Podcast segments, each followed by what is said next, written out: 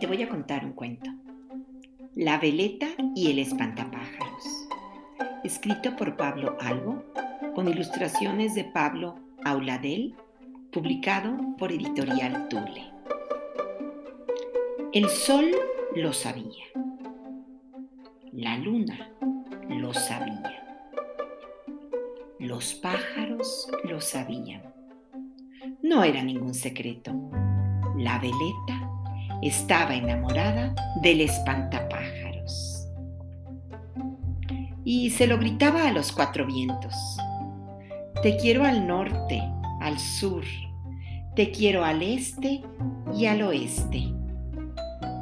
El espantapájaros era viejo y no espantaba ya nada. No porque fuera viejo, sino porque todas las aves lo conocían y sabían que era un buen tipo. El espantapájaros era bueno, pero no tonto. No quería el amor de alguien tan variable como la veleta. Anda siempre variando a su aire. No tiene un norte fijo, se decía. Ella, ella lo quería, aunque tuviera siempre la cabeza llena de pájaros. Pero una noche sucedió algo terrible. La luna se dio cuenta y se lo contó al sol. El sol salió más temprano y los pájaros pudieron verlo.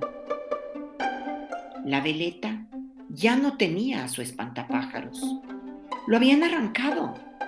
En su lugar había un aparato moderno, eficaz y frío los pájaros se fueron asustados por su falta de corazón. Entonces la veleta lloró.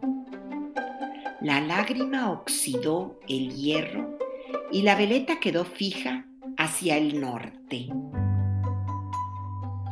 Pasado un tiempo, terminaron arrancándola también a ella, porque tampoco servía, y la llevaron al desván donde no estuvo sola.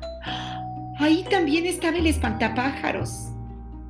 Se dio cuenta entonces de que los deseos tienen, a veces, una manera un poco rara de cumplirse. Pero no importa. Y, colorín colorado, este cuento se ha acabado.